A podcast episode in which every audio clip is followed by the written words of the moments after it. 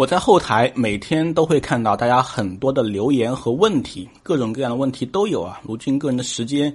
啊也比较忙啊，没有办法一一来回答。接下来我想把大家的问题都集中起来，挑选一些比较有代表性的问题，放在一个统一框架内进行回复，希望能够大家有一个比较有体系的参考。今天我们要回答的是很多人都关心的环沪板块投资的问题。第一个问题呢是很简单，是关于在上海工作，但是上海没有房票，环沪要不要投资的问题。首先呢是有人问啊，在上海工作还没有取得房票，目前想在环沪板块进行投资，又怕影响自己未来在上海的购房资格啊。这个问题是我明白了，就是因为你不希望在因为在外地买房用了贷款之后，以后在上海买房贷款变成二套，对不对？大概这个意思。所以对我来说，我首先的建议呢。如果你想买环沪且不会占掉你在上海首贷的资格的话，其实你是可以用父母的名义先行购买跟贷款的，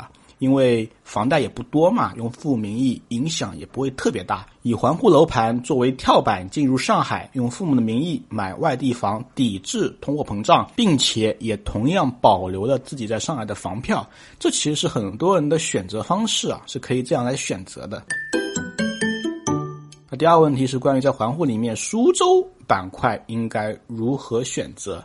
这个问题问的人还是比较多的。首先需要明确你的目的是置换还是投资，置换潜在的还是自住嘛？所以请以上班通行交通、周边配套、学区物业、小区环境、居住人口。车位配比等综合因素来考虑，当然这里面最核心的就是那个交通成本嘛。但是我们也不要把这个交通成本想得太复杂。对于目前来看，苏州到上海的高铁已经非常频繁了，跟公交车一样，而且它的价格也并不那么贵啊，二三十块钱、三四十块钱就可以很快的来到上海。所以这一块的成本，特别是时间成本，是你需要考虑的。另外，如果你是投资的话，苏州如果让我推荐，我一定是推荐园区板块的，因为园区目前的发展已经比较成熟了，也不会像以前一样只有高端盘，现在也有一些中端改善楼盘，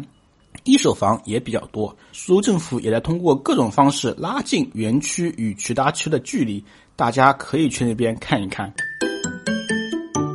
如何正确看待环沪三四线房产的投资价值啊？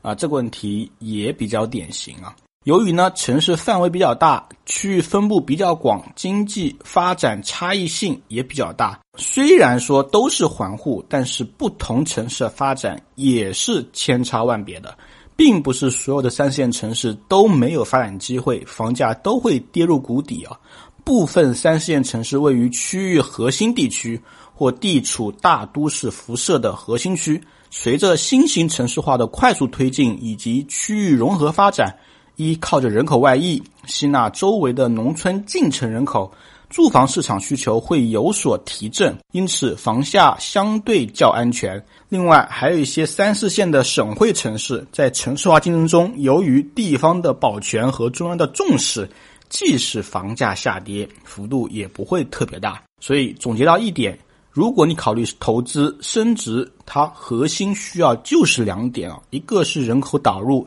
另一个就是产业支撑。有这两点的其中一点支撑，那么你买房的大问题的基本面就没有很大的问题。